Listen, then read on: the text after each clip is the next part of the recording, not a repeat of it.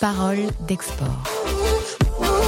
Transformer l'essai à l'international avec Team France Export.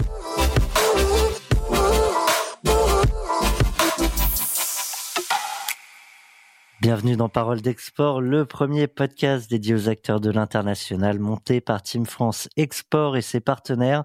On va échanger euh, pour euh, au moins 40 euh, minutes avec experts et entrepreneurs pour partager leurs expériences de terrain en cette période de turbulence que connaît le commerce international. Les entrepreneurs que vous êtes qui souhaitent conserver ou conquérir de nouvelles parts de marché en dehors de l'Hexagone durant cette crise y trouveront, on l'espère, de nombreux conseils et sources d'inspiration concrètes. Aujourd'hui, on part à l'export, mais pas très loin, euh, dans une contrée qui jusque-là euh, s'apparentait euh, un peu moins à l'export, ou en tout cas un peu moins au grand export. On parle de l'Angleterre, du UK, post-Brexit. Je vous propose de donner le coup d'envoi pour vous présenter nos invités. Elles sont donc avec nous. Samar Shams, bonjour. Bonjour. Samar Shams, vous êtes Partner Immigration and Global Mobility euh, chez Spencer West. Euh, à vos côtés, nous avons le plaisir de recevoir Aurélie Baudreau. Bonjour Aurélie. Bonjour. Vous êtes, quant à vous, adjointe à la mission Action économique et entreprise à la sous-direction du commerce international au sein des douanes. Donc finalement, avec vous deux, je pense qu'on va pouvoir couvrir à la fois les questions de produits et les questions euh, d'humains. Euh, il faut euh, des deux pour faire euh, du commerce aujourd'hui et en l'occurrence avec nos amis anglais. si ça vous va, on rentre tout de suite dans le dur de notre sujet, à savoir dans la mêlée.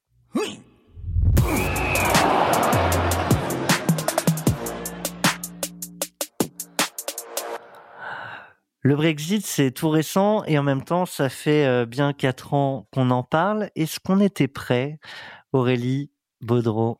Alors, avant de répondre à cette question, juste un petit élément de contexte. Hein. Euh, avec le Royaume-Uni, on partage comme une frontière terrestre. Euh, quand on considère en fait les temps de traversée qui sont très courts, on est sur 35 minutes au tunnel, environ 1h30 pour les ferries, des fréquences de rotation conséquentes et également un volume important de camions qui traversent chaque année la frontière puisqu'on est sur plus de 5 millions de camions par an. Donc, ça a représenté, bien sûr, de se préparer à un défi majeur pour nous, euh, administration, et c'est pour ça que ça a été un effort collectif, puisqu'on s'est rapproché de la police aux frontières, de la direction générale de l'alimentation, de la direction générale de la concurrence, de la consommation et de la répression des fraudes. Donc, c'est un travail commun. C'est forcément un, travail commun et sur différents sujets, on imagine bien qui, qui étaient concernés. Je vous repose donc mes questions, Aurélie. Est-ce qu'on était prêt? Alors, du coup, côté, euh, côté administration, on, on s'est organisé autour de quatre volets. Euh, au niveau des ressources humaines, on a recruté plus de 700 douaniers sur trois ans. Ces douaniers se retrouvent dans les Hauts-de-France, mais également sont venus renforcer nos effectifs dans les bureaux intérieurs, puisque c'est toute la douane qui est mobilisée par et pour le Brexit. On a également mis à niveau notre système d'information pour supporter la charge induite par les formalités douanières on y reviendra, mais il y a de plus en plus de déclarations en douane. Donc il fallait que nos systèmes d'information soient au niveau. Et c'est toute la raison de votre présence euh, aujourd'hui. On a évidemment, euh, si ce n'est des milliers, au moins plusieurs dizaines de questions. Exactement. Et on a également, euh, du coup je reviens juste là-dessus, créé un outil informatique qui est le SI Brexit. Je pense qu'on pourra y revenir. Et enfin, on a créé de nouveaux bureaux dans les Hauts-de-France, au port de Calais et à Dunkerque, et on a agrandi les structures existantes. Donc quand vous me dites tout ça, la réponse toute simple, c'est oui, on était prêt. Oui, on était prêt depuis 2019. Euh, Je crée un peu de suspense et on a pu justement profiter de reports pour apporter les dernières finitions, les dernières améliorations à nos systèmes. Hein. On a fait pas mal de tests. Alors, c'est plutôt rassurant que notre administration euh, se soit préparée à ce sujet, même si j'imagine, comme vous le disiez, qu'avec les négociations de dernière minute, il y a pas mal d'adaptations qui se sont également faites en dernière minute. Ma question plus générale euh, est de votre poste d'observation. Quand je dis on était prêt, euh, si je le fais un peu différemment, c'est est-ce que nos entreprises étaient prêtes? Alors, c'était et c'est plus compliqué pour les entreprises euh, parce que le Brexit, en fait, pendant longtemps, ça a semblé euh, quelque chose de politiquement et d'économiquement irréel. Hein. Euh, et d'ailleurs, les reports successifs, autant nous ont permis de nous préparer, autant euh, ils ont aussi pu venir à bout des meilleures volontés en termes de mobilisation. Donc, ce qu'on a essayé de faire, c'est de préparer le pire en espérant le meilleur, c'est-à-dire en espérant un accord qui aurait permis de revenir sur les formalités douanières. C'est pas le cas. Donc on s'est pas tellement trompé. Et vraiment, on a essayé de donner les moyens aux entreprises de se préparer avec des campagnes d'information sur vraiment la maîtrise des fondamentaux du dédouanement. Notamment, c'est ça vraiment l'enjeu principal de compétitivité pour les entreprises. Ça marche, je vous euh, pose euh, presque la, même question avec euh, du coup votre poste d'observation qui lui est à Londres. Vous accompagnez notamment des, des entreprises françaises sur, sur les sujets d'immigration. Est-ce qu'on était prêts, nous entrepreneurs euh, je crois que les entreprises françaises n'étaient pas, euh, ils n'étaient pas autant prêts qu'ils pourraient l'être, euh, et c'est à cause de la pandémie, parce qu'on mmh était préoccupé avec la pandémie. Um, et c'était tous les gros titres, c'était le Covid. Et alors, um, on n'a pas penser assez à ce qu'on devait faire pour préparer pour le Brexit. Je crois que euh, on savait qu'on on a attendu euh, avoir besoin d'un visa pour travailler, euh, mais il y a des circonstances un peu plus flues comme euh, les les visites pour le business et ou les euh, les, inter les internes um, et on n'était pas préparé pour ce qu'on devait faire pour ces circonstances-là. Si on doit euh, se comparer, alors euh, au risque de, de, se rassurer ou euh, de, de s'apeurer, de s'effarer, si on se pose la même question sur la préparation de nos amis anglais? Um, tout ce qui est immigration, c'était décidé il y a longtemps. Alors, um, il y avait cet accord euh, l'accord de Brexit et la première chose qu'ils ont euh, décidé, c'était les droits des citoyens. C'était tout ce qui a à faire avec l'immigration. Alors, ça fait déjà des années que le EU Settlement Scheme, par exemple,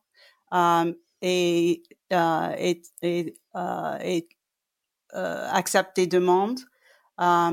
Et on savait déjà depuis longtemps ce que va se passer avec les ressortissants UE qui sont au Royaume-Uni au moins avant la date limite de la fin de la période de transition.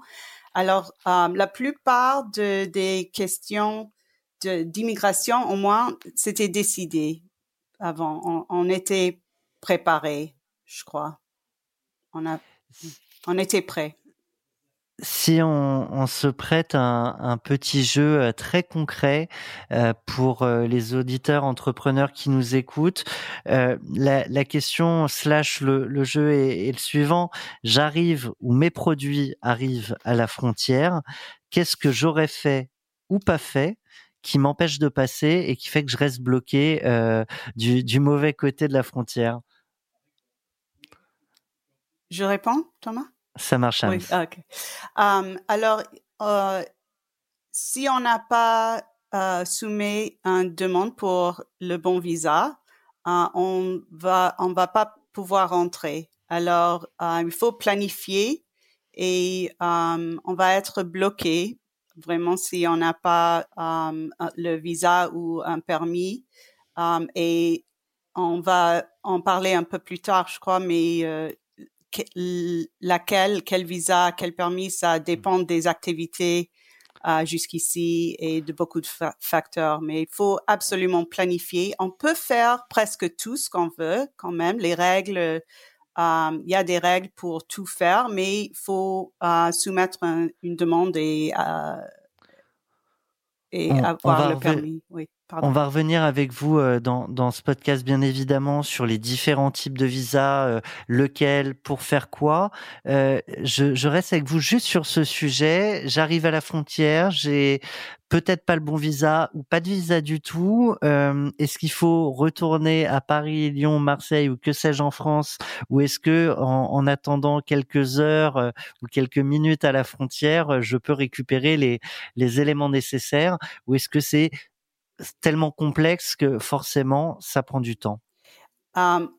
On ne peut rien faire dans quelques heures. Alors, si on veut venir au Royaume-Uni pour vendre quelque chose, pour vendre des produits, on va être refusé. Il faut surtout rentrer chez soi et soumettre une demande. Et ça dépend de laquelle, mais ça peut prendre entre trois semaines et trois mois pour régler le visa ou le permis. Donc effectivement, on a le temps de, de rentrer chez soi, de, de, continuer à développer son activité avant de revenir. Euh, mais même question, euh, Aurélie, j'arrive, mes produits arrivent à la frontière. Qu'est-ce que j'ai fait ou pas fait qui fait que je reste bloqué Alors si déjà j'ai oublié de demander un numéro EORI, c'est un numéro, un identifiant communautaire unique qui est propre à mon entreprise si je ne l'ai pas demandé, je ne peux pas faire d'échange entre l'Union européenne et un pays tiers, ici le Royaume-Uni. Donc je serai bloqué. Autre exemple qu'on peut donner? Oui, tout à fait. Donc toujours avec euh, ce numéro EORI, hein, c'est la base pour faire euh, des déclarations en douane. Si j'envoie mes colis sans m'occuper de qui fait les formalités douanières, je vais être bloqué. Euh, donc il faut que j'ai fait ma déclaration d'exportation bien en amont de l'arrivée à la frontière parce qu'on veut éviter les embouteillages. Il faut donc anticiper et aussi parce que ça ne sera pas possible de le faire sur certains bureaux de la frontière. Donc c'est vraiment important euh, d'anticiper ces formalités douanières. Est-ce que l'une ou l'autre a un dernier exemple pour, euh, pour la route? Je peux continuer si jamais. Avec plaisir. Si euh, vous souhaitez, en fait, vous avez souhaité grouper euh, faire un groupage, donc c'est-à-dire transporter dans un même moyen de transport des marchandises appartenant à plusieurs entreprises ou alors qui proviennent de plusieurs fournisseurs mais sont destinés à un seul client. Et si dans ces marchandises vous avez des marchandises sanitaires ou sanitaires et des marchandises qui ne sont pas soumises à restriction, faut bien savoir que la libération du camion, ça suppose l'attribution de la main levée pour tous les colis. Ce qui veut dire que si on a un colis euh, avec des marchandises sanitaires ou, phytosanitaires qui sont soumis à contrôle, c'est tout le moyen de transport qui est bloqué et donc je perds du temps et de l'argent. Très clair. Et euh, est-ce qu'on peut, euh, Samar, on, l'a évoqué, lister l'ensemble des visas et à quoi sert quel visa ou quel permis?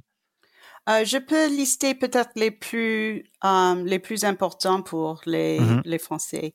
Alors, euh, je tiens à souligner le fait que les Français maintenant ils entreront comme des visiteurs au Royaume-Uni et alors on peut pas travailler comme visiteur, on peut pas vendre des produits, on peut pas vendre des services. OK? Alors, si on veut travailler, il vous faut un visa ou un permis. Alors, il y a euh, des visas et des permis, il y a des statuts qui permettent le travail pour ceux qui ont euh, déjà eu des activités au Royaume-Uni avant la date limite ou la, fin de la euh, période de transition, c'est-à-dire avant 31 décembre l'année dernière. il y a le EU Settlement Scheme Um, c'est pour les gens qui ont um, habité au Royaume-Uni avant la date limite, avant la fin de la période de transition. Et euh, même si on a, um, on a habité au Royaume-Uni il y a uh, plusieurs années, si, si on avait cinq ans à la fois, mm-hmm. on, a, on est peut-être toujours éligible pour le, ce qu'on appelle le settled status. Euh, et on peut faire la demande de, euh, de outre-mer, c'est-à-dire pas au Royaume-Uni parce que je suis au Royaume-Uni en ce moment. Mm-hmm. alors c'est une option. Il y a aussi les permis pour les travailleurs frontaliers ou en anglais ça s'appelle Frontier Worker Scheme. Et c'est pour des gens qui travaillent euh, parfois dans le Royaume-Uni, mais n'habitent pas ici. Et, qui font les allers-retours euh, quotidiennement ou toutes les semaines. C'est ça, c'est ça. Mais c'est un c'est une un permis très utile, une catégorie très utile parce que il n'y a pas des seuils minimums pour le travail. C'est très euh, généreux comme permis en ce qui concerne les, euh, le droit à ce permis. Alors, si on travaillait euh, au Royaume-Uni avant 31 décembre euh, l'année dernière et on a on a on était au Royaume-Uni moins de 180 jours depuis le 1er janvier 2020, on est éligible ah, on, a dû travailler ici, mais il n'y a pas, comme je dis, il n'y a pas un seuil minimum. C'est que on doit euh, regarder si le travail était si peu que ça n'a pas d'effet sur le, style de vie du demandeur. Mais c'est pas comme si on a dû euh, travailler, you know, deux, deux jours par semaine. On a, il y a, oui, pardon? Non, mais je me, je m'interroge sur euh, la facilité d'obtention de ces différents visas que vous avez évoqués. Est-ce qu'il y a des preuves euh, à apporter euh, sur le fait qu'on a travaillé à telle date ou à telle autre C'est, est-ce que c'est relativement simple d'accès malgré la, la durée qui peut prendre un peu de temps hein, que vous avez évoqué tout à l'heure? Il y a toujours des des requis euh, de documents. Et alors, oui, on doit, on doit démontrer quand même qu'on a euh, travaillé avant le 31 décembre et qu'on a travaillé au moins euh, une fois tous les 12 mois depuis ce temps. Mmh. et on doit, on peut soumettre des factures, des contrats, Um, c'est, c'est, les auto-entrepreneurs sont également euh, éligibles. Alors, mmh ça peut être des contrats pour fournir des services um, comme auto-entrepreneur au Royaume-Uni. Um, oui, pardon. Très très très clair. Est-ce que euh, puisqu'on a quand même un certain nombre d'auditeurs qui sont euh, euh, de futurs exportateurs, euh, le Royaume-Uni reste évidemment euh, un marché particulièrement prometteur pour tous ceux qui n'ont jamais travaillé, qui iraient pour la première fois en Angleterre. Est-ce qu'il y a un visa particulier où où il faut exprimer tel ou tel critère pour pouvoir être éligible?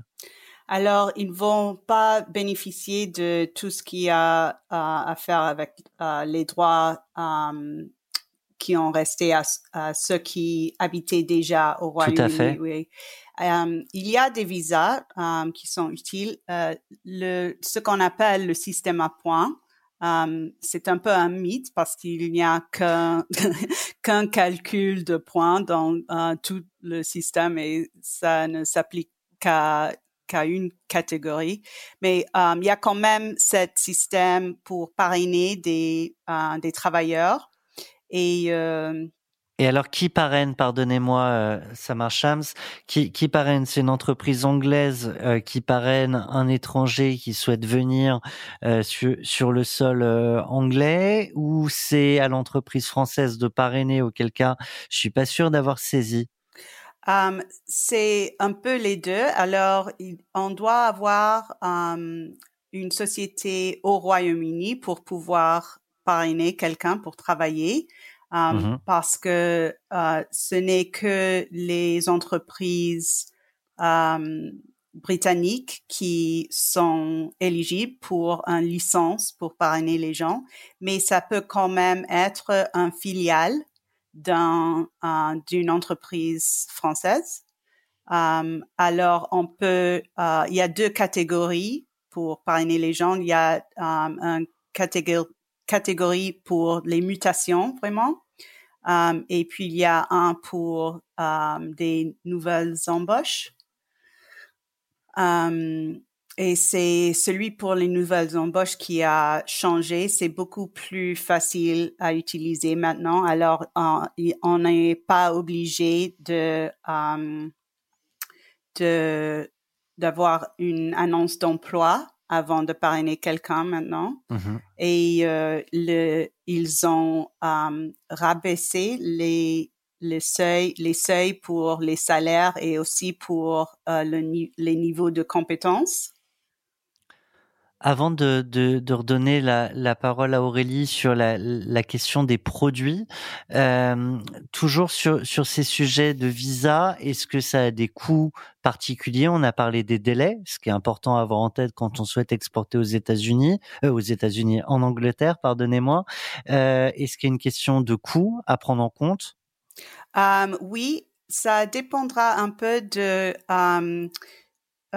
de le, la taille de l'entreprise. Alors, c'est un peu moins cher pour um, les entreprises um, euh, plus petites. Et pour les, TPE, PME, très oui, bien. c'est ça, c'est ça. Um, et pour les grandes entreprises, c'est un peu plus cher, mais... Donc, c'est une question de, de volume de la masse salariale, c'est une question de chiffre d'affaires? Um, Il y a trois euh, facteurs. Et un, c'est chiffre d'affaires. Un, c'est combien de gens, euh, euh, combien de salariés il y a dans l'entreprise. Et la troisième, c'est le bilan. mais ouais. Et alors, si on si on atteint les seuils pour deux entre ces trois facteurs, on est considéré comme une euh, entreprise, une grande entreprise et on mmh paye um, un peu plus. C'est, c'est, je dois avouer que c'est assez, c'est assez cher um, quand même toujours pour parrainer les gens. Quand, quand on a commencé à parler du Brexit, um, le gouvernement a publié um, ce qu'on appelle un white paper. Ils ont proposé des, euh, des, des structures différentes pour assister les euh, entreprises un peu plus petites à pouvoir utiliser le système de parrainage, euh, mais ils n'ont pas euh, ils n'ont pas appliqué ces idées. Alors euh, les, les les entreprises moyennes et petites sont toujours c'est toujours le même système de parrainage qui s'applique à eux et aux grandes entreprises. Et ça peut être un peu cher pour les plus, les plus petits. Très clair. On, on comprend hein, à vous entendre, euh, Samar Shams, qu'il y a, il y a presque autant euh, de, de solutions euh, que, que de situations. Exact. Euh, bien évidemment, j'exagère un peu, mais on voit bien que c'est dans le détail qu'il faut aller creuser pour, pour savoir finalement quel, quel dispositif et quelle disposition prendre. Est-ce que c'est le même sujet quand on parle de produits à exporter? Aurélie Baudreau alors, euh, pour ce qui est des produits, il faut savoir que au niveau euh, des droits de douane déjà, euh, si on se concentre que là-dessus, on a 87% des produits qui sont exonérés de droits de douane en droit commun. C'est-à-dire que de fait, je ne paye pas de droits de douane ce qui est assez facile du coup. Mmh. Et pour les produits sur lesquels je paierai des droits de douane, par exemple les voitures, où on est à de l'ordre de 10%, euh, là, il faudra mettre en place, privilégier donc ce qui est prévu dans l'accord, voir si mes produits sont originaires, donc répondre à la règle, faire la demande de cette exonération totale de droits douane et donc pouvoir prouver cette origine, ce qu'on appelle l'origine préférentielle. Et le deuxième point, ça sera plus compliqué euh, pour les marchandises sanitaires et ou phytosanitaires soumises à restriction plus généralement, car il y aura des contrôles documentaires ou alors des contrôles physiques. Hein. C'est les CIVEP notamment, les plans Vous dites, Vous dites Aurélie euh, qu'on a plus de 80% de, des produits euh, qui, qui, sont exonérés de droits de douane. Est-ce que malgré tout, ils sont exonérés euh, de, euh, de paperasse, en tout cas de démarches administratives? Non. Alors, c'est pas tant de la paperasse qui, quoi qu'il en soit, même si on ne paye pas de droits de douane, il faut faire une déclaration en douane. On ne peut pas s'en passer. Hein. Est-ce qu'on a des, euh, des secteurs euh, dont les produits sont privilégiés ou au contraire des, des secteurs qu'on peut peut-être citer sur lesquels euh, il y a vraiment euh, bah, plus de temps de préparation pour l'entreprise avant de pouvoir les exporter en Angleterre et au Royaume-Uni plus généralement? Alors du coup, euh, ça va être vraiment pour les marchandises, c'est ce qu'on disait un peu, euh, soumises à restriction en fait. Donc ça Donc, peut sanitaire, être... phytosanitaire. Ou les armes également. Euh, mmh. Il mhm. faudra des licences désormais euh, pour les armes. Donc du coup, c'est vrai que c'est des démarches supplémentaires. Alors, on a euh, la chance. Alors, j'avais découvert la douane euh, dans euh, une précédente interview. vous êtes un, et c'est pas pour vous dresser des, fleurs, hein, mais vous êtes un véritable partenaire pour les entreprises sur ces sujets-là. Tout à fait. Et du coup, c'est vrai que c'est important. Alors, on a bien conscience que les entreprises parfois ont peur de la douane. Mais il faut pas avoir peur, faut vraiment euh, se rapprocher des pôles d'action économique en région parce que l'idée c'est vraiment de vous accompagner vous entreprise dans vos démarches à l'international et là aujourd'hui euh, dans vos démarches avec le Royaume-Uni. Sur euh, cette notion de prise d'information, je crois que vous avez mis en place un site qui est peut-être le le plus mis à jour euh, concernant euh, les dispositifs liés au Brexit. Je crois qu'il est mis à jour très régulièrement. Euh, il y a des nouveautés encore tous les jours là qui, qui arrivent? Alors oui, en avant-première, je, je vous, annonce que on a fait un guide douanier de préparation au Brexit qu'on met à jour régulièrement et la prochaine mise à jour est prévue pour quelques, dans quelques semaines. Donc, faut bien rester connecté sur notre site internet.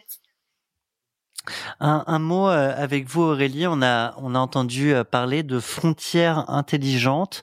Euh, de quoi on parle? Alors, cette frontière intelligente, en fait, c'est une frontière qui repose sur quatre principes. Il faut déjà savoir qu'on a essayé d'automatiser le plus possible tout ce qui était possible pour que le passage à la frontière soit et reste fluide malgré ce rétablissement d'une frontière tierce. Donc, il repose sur quatre principes, en fait. L'anticipation, on en a déjà un peu parlé tout à l'heure, l'anticipation des formalités.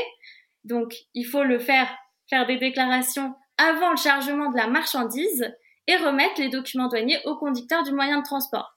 Il faut savoir que dans ce cadre, justement pour éviter euh, les documents au papier, on a créé une facilitation. C'est le système de l'enveloppe logistique et ça vise à regrouper à l'import ou à l'export y compris pour le transit, hein, sous un seul code barre, une enveloppe qui reprend toutes les déclarations en douane qui pourraient être concernées par l'envoi. Donc du coup, euh, c'est un système qui est disponible directement sur Internet et ça vous permet de faire gagner, ça vous fait gagner du temps et ça protège vos informations sensibles. Hein. Ah, avant de vous laisser poursuivre sur les deux euh, derniers points, euh, cette notion-là d'enveloppe qui regrouperait tout sous un seul code barre, c'est une première avec le Brexit. C'est tout à fait, ça a été mis en place justement pour le Brexit, euh, puisque il s'agissait en fait de scanner sa déclaration en douane. Sauf que lorsqu'on a plusieurs déclarations en douane, il y a un risque déjà de perdre du temps puisque le conducteur doit, aurait dû, devrait scanner chacune des déclarations et euh, on risque aussi d'en oublier. Hein, c'est humain. Mmh. Donc... Je, je, vous laisse poursuivre. Pardonnez-moi, mais j'étais curieux. Non, non, il n'y a de... pas de continuer. Il n'y a pas de souci. Euh... Donc vous nous disiez, ça repose sur quatre piliers. Donc on ça. a évoqué les deux premiers. Quels sont les deux suivants? Alors on a évoqué l'anticipation. Ensuite, on va parler de l'identification. C'est ce que je vous disais. Le conducteur va devoir scanner ses documents douaniers. Euh, il va devoir également répondre à des questions, donc il est important, et ça c'est vraiment le grand changement par rapport euh, aux autres systèmes de frontières tierces, c'est-à-dire que le conducteur doit savoir ce qu'il transporte pour pouvoir répondre aux questions qui seront posées au moment de cet appairage. Donc on scanne la déclaration, on répond aux questions, et en même temps on a un lecteur de plaques automatisé qui va permettre d'identifier le poids lourd et de donc de faire le lien entre la plaque d'immatriculation et la déclaration en douane. Le troisième, c'est l'automatisation des flux de données. J'en parlais un peu tout à l'heure. Il faut bien savoir que le système, le SI Brexit, analyse les données et que du coup, le conducteur pendant la traversée va savoir s'il est orienté en file verte. Voilà, il n'y a rien à faire, il peut continuer, ou en file orange. Concrètement, la file orange, c'est soit qu'il y a des contrôles, voilà, la marchandise est soumise à contrôle, soit il doit finaliser des formalités de passage. Mmh donc on a fait euh, pour ça justement des tests grandeur nature. Et la dernière, c'est la responsabilisation. La responsabilisation des acteurs. Puisque là, concrètement, il faut que tous les acteurs de la chaîne logistique se parlent, échangent entre eux. C'est important pour les formalités sûreté, sécurité qui sont en amont avant l'arrivée des marchandises et pour bien sûr la déclaration en douane et euh, les questions qui seront posées à la frontière intelligente. Très clair. Et donc le tout dernier pilier c'était celui-ci. Pardonnez-moi. Comme j'en avais oublié un, je, je, je pensais que j'en avais encore un de retard.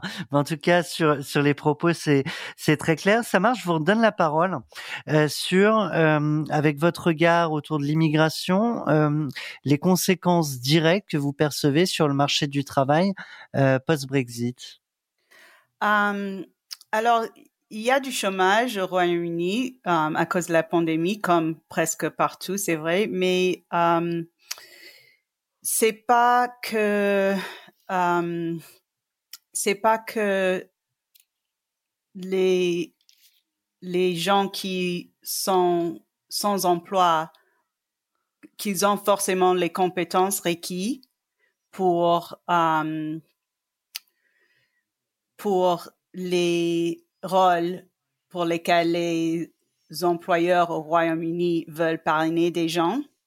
Alors, pour moi, pour mon travail, euh, je suis toujours affairée. Il y a toujours des entreprises qui veulent euh, s'établir au Royaume-Uni et c'est toujours un bon marché.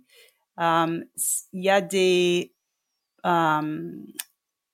je crois qu'il y a des problèmes avec euh, des, des, sentiments de protectionnisme, euh, mais c'est plutôt des sentiments, il y a peut-être des sentiments de protectionnisme, mais ça ne marche pas en pratique. Par exemple, les travailleurs euh, euh, agriculturels, ils viennent normalement de l'Europe de l'Est au Royaume-Uni et quand ils ne sont pas venus, euh, tout le monde a dit oh on va utiliser des travailleurs britanniques, mais ça ne marche pas comme ça parce que euh, ils ils n'ont pas les compétences, même si on ne considère pas ces rôles hautement qualifiés, on, on doit quand même savoir euh, ce qu'on fait. Et puis, euh, il y a quand à, à, à, vous entendre, est-ce que ça veut dire que les Anglais ne prendront pas euh, ces postes, euh, du coup libérés au moins pour un temps euh, euh liés aux formalités par euh, des travailleurs européens qui ne viendraient plus s'installer au Royaume-Uni, ou que finalement les, les choses vont se rééquilibrer très rapidement? Je crois que les choses vont se rééquilibrer équilibré, mais on a besoin quand même de, um, des formations pour les gens pour que ça rééquilibre. Um, et, il y a des, on doit, on doit changer un peu les structures. Alors, par exemple, dans cet exemple agriculturel, les travailleurs dorment chez les fermiers ce que les Britanniques ne veulent pas faire. Par exemple, s'ils um, s'ils habitent dans le village um, voisin, ils ne veulent pas aller dormir euh, chez le fermier et pas chez soi avec leur famille. Alors, il um, faut leur permettre de faire ça avant qu'ils vont vouloir uh, faire le boulot. Je, je, reste sur ce qui se passe en Angleterre. D'ailleurs, vous l'avez très très rapidement évoqué, mais sur cette notion de de protectionnisme, vous vivez à Londres. Est-ce que vous avez ce sentiment que que post Brexit, les Anglais, et là je parle de consommation, ce qui va forcément intéresser les les exportateurs français euh, vers le UK, euh, est-ce que vous avez le sentiment que cette consommation va se tourner vers plus de protectionnisme et avec euh, peut-être un un, privilège pour les produits locaux ou à minima en, anglais? J'ai lu des articles sur le sujet, mais j'ai pas remarqué ça moi-même dans mon travail. Par exemple, j'ai lu qu'on qu'on établit maintenant des usines pour faire les vêtements ici. Euh, mais, mais concernant mes clients et mon travail, euh, j'ai pas remarqué ça du tout. Vraiment. Si euh, vous deviez l'une et l'autre donner un conseil euh, pour nos entrepreneurs qui souhaitent partir à l'export euh, au Royaume-Uni après ce fameux Brexit, quel serait-il? Je, je vous garde Samar pour commencer. de quoi je veux leur avertir, c'est ça? Oui, oui un conseil. Oui, un conseil, c'est de ne pas oublier, ne doit pas ignorer qu'on n'a pas le droit de travailler au Royaume-Uni, qu'on entre comme des visiteurs, qu'il y a des activités qui sont permises aux visiteurs, euh, mais euh, on ne peut pas vendre des produits ni euh, des services au public au Royaume-Uni. Et c'est vraiment, ça va être difficile pour les gens parce que à la frontière, ça va être un peu le même pour euh, certainement s'il euh, passe à travers ces portails électroniques, euh, je sais pas comment dire en français, e-gates, le e-passport gates, les, les, portails électroniques, euh, et personne euh, ne va ne va leur demander ce qu'ils vont faire. et puis le le ministère de l'Intérieur ici, ils ont dit aux employeurs de ne pas demander plus qu'un passeport de leur de des nouveaux nouvelles embauches euh, euh, qui sont des ressortissants UE euh, avant le 30 juin. Mais tout ça ensemble, ça veut dire que euh, ça va être très facile pour les Français euh, de travailler au Royaume-Uni sans savoir qu'ils ne doivent pas le faire et puis, quand ils vont vouloir rentrer ou revenir plus tard, c'est c'est peut-être euh, à, à, à cet temps-là, au futur, que euh, le policier aux frontières va leur demander ah mais qu'est-ce que vous avez fait en mars euh, 2021 Ils vont dire oh j'avais des euh, des rendez-vous de business et puis j'ai facturé et, et hop on est bloqué pendant un an au moins on peut pas entrer au Royaume-Uni après ça, même comme visiteur. Alors, euh, oui, le jeu n'en vaut peut-être pas la chandelle pour euh, pour gagner euh, quelques précieuses semaines pour développer son business. On peut perdre ensuite plusieurs années. C'est ça. Aurélie, si vous aviez un conseil pour nos amis entrepreneurs? Oui. alors un conseil, c'est que la démarche à l'international, donc vers le Royaume-Uni, ça ne s'improvise pas.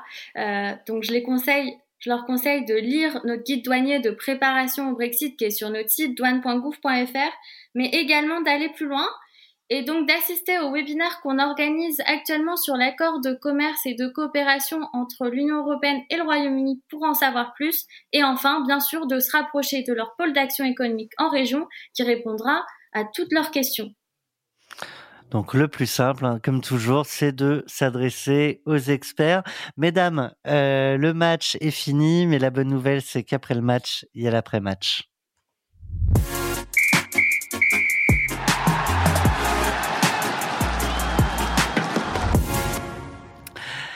Alors après le match, on, revient euh, normalement sur les commentateurs euh, du, jeu.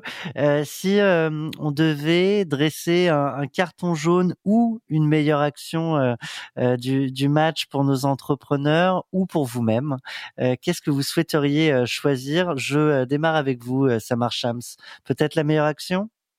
Um, la meilleure action, c'est uh, d'établir une société ici au Royaume-Uni et puis faire une demande uh, pour une licence pour parrainer des travailleurs.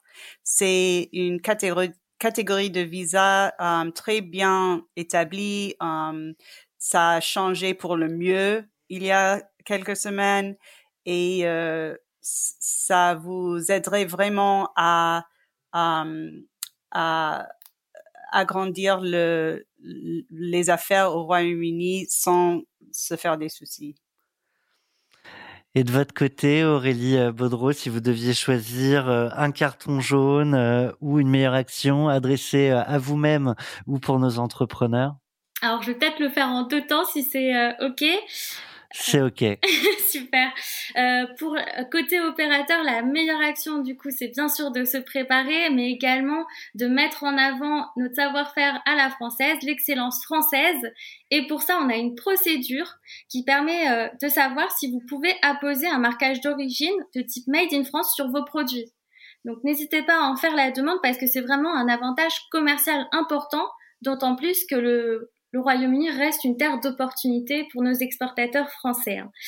Euh, côté meilleure action au niveau de l'administration, c'est notre campagne de communication, puisqu'on a enchaîné les campagnes de communication. On est sur la troisième et également, vous le disiez tout à l'heure, on a un site qui est très riche. On y retrouve les vidéos sur le Brexit et les flyers qui ont été traduits pour les conducteurs en plusieurs langues, en une dizaine de langues. Donc n'hésitez pas oui, à parce qu'on on, l'a bien compris, hein, les conducteurs maintenant sont directement impliqués euh, dans, dans la démarche d'export. Donc effectivement, c'est essentiel euh, bah, qu'ils soient informés. Exactement. Si on devait faire en, un mot les pronostics, on regarde notre boule de cristal et on se dit l'avenir du commerce international ou en tout cas l'avenir des relations euh, euh Europe euh, Royaume-Uni, vous les voyez comment euh, Ça marche, Hams? Um, j'ai beaucoup d'optimisme. Je crois que uh, si je devais utiliser un mot seulement, j'utiliserais le mot opportunité. Um, ce qui vient avec tous les changements, um, c'est c'est vraiment uh, excitant.